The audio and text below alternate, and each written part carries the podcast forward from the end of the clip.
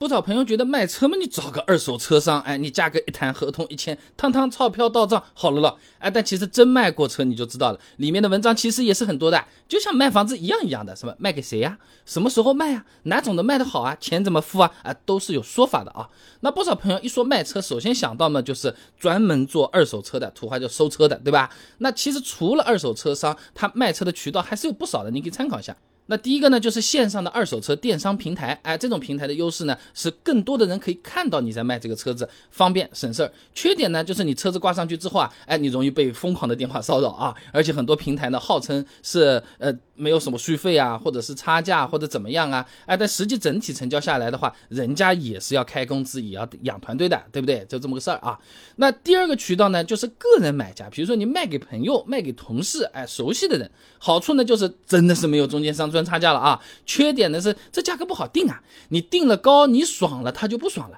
你定低了他爽了，我们自己就不爽了，对不对？后期要是有个纠纷了，哎，亲人变仇人了，这个事情也是很麻烦的一个事儿啊，有点划不来。那第三种呢，就是 4S 店去置换啊。一般来说，卖给 4S 店价格都比外面要低的，但好处呢就是人家也是知道他收车价格低，那不能没有竞争力嘛。如果你把你的二手车卖给了 4S 店，4S 店说新车我给你再优惠一点，这下总行了吧？哎，一般都是这么来的。一来一回你要算总账，有时候总账算下来反而是 4S 店更划算了啊。那么如果你也不着急的话，那多找几个不同的渠道比比价格，看一看，注意把手机设置成静音或者没。有存过的电话号码不会响，这种还是很有必要啊。那么除了卖车渠道什么时候卖也有讲究的啊。车龄上面来看的话，你三年以内卖，相对来说呢是亏的多一点的。你开到六七年之后呢，每年的差别反而没有那么大了。你第六年想卖，哎呀，今年好像也嗯啊。那要么明年卖，哎，也不会亏特别多啊。何荣、张国芳发表在期刊《汽车工业研究》上面有篇论文的啊，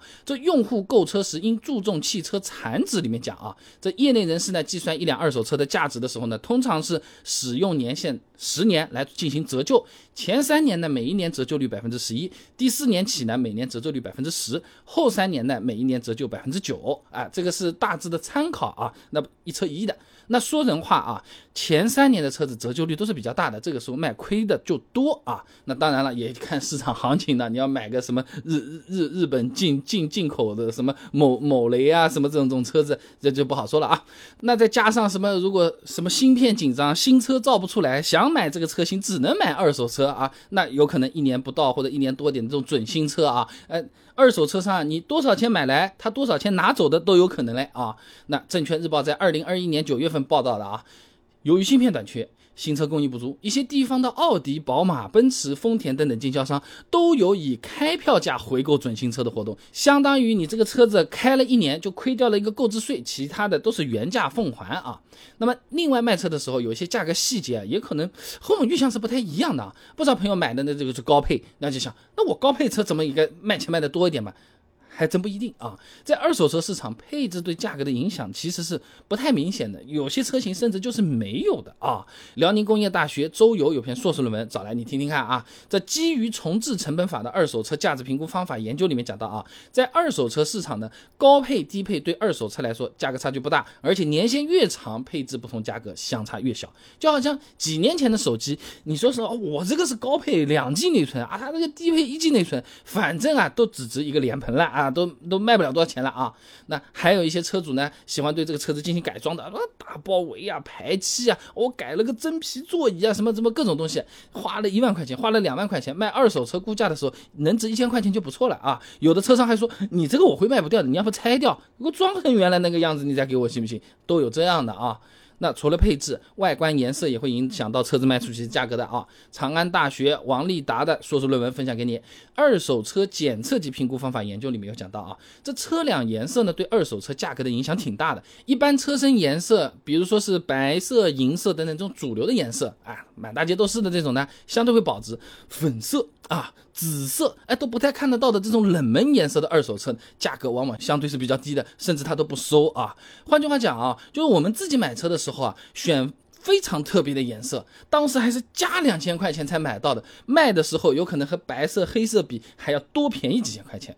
哎，这就是个性的代价啊。那还有一些朋友觉得，哎，买车嘛约定好价格，一手交钱，一手交车，完了好了。哎，但其实卖过车之后，你会知道的啊，签一份正规的合同和尽早过户是相当相当有必要的啊。那一份正规、合法、真实的汽车交易合同呢，能够作为交易的法律凭证来保障我们自己权益的啊。当然了，你像线上这种电商平台或者二手车商、4S 店这种，一般嘛它是成熟的合同模板了啊。这种时候就要注意一些合同里面的细节，它它有没有坑或者什么？你比如什么车辆信息一不一样啊？手续费用到底算谁的呀？违约责任都有哪些啊？啊，这种都好好看看。那如果是卖给个人，我们自己又不会写什么合同，我又我又不凑巧是律师专业的，那也不是没办法啊。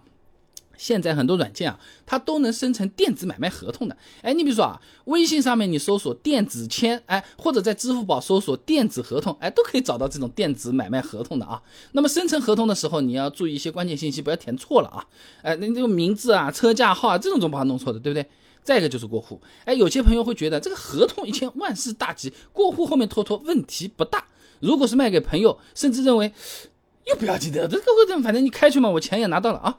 有隐患的啊，这车子不过户，那就还在我们名下，对不对？那一旦车子发生交通事故，我们要承担相应的责任的啊。而且呢，呃，这个现车主，哎，就是买去的那个人啊，他如果有各种各样的违章，没有拍到脸，他还赖账说，哎，不是我来，或者怎么样。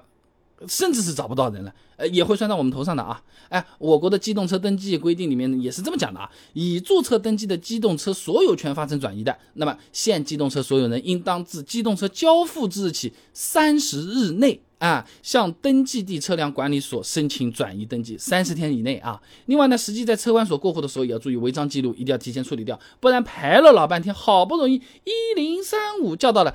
没法过户啊，就白牌了，哎，这个要注意啊。那还有保险，你如果不退掉的话，哎，也要跟着一起过户才能正常理赔的啊。那除此之外，还有个东西叫做 ETC，不少朋友现在都装了啊。卖车之后记下拆下来带走，不然的话，咕咕咕在那边开，滴滴滴滴在那边扣钱的，这个就是食堂的饭卡，他又不认人，又不认脸，没有密码，也不要指纹的，拿着卡嘟一下，你的钱可就没了啊。所以总的来讲呢，卖车的时候要注意的细节其实挺多的，卖车渠道、卖车时间的选择。要注意，卖车的时候合同一定要有，而且得好好看。签完合同拿到钱也不要万事大吉，三十天内尽快过户啊。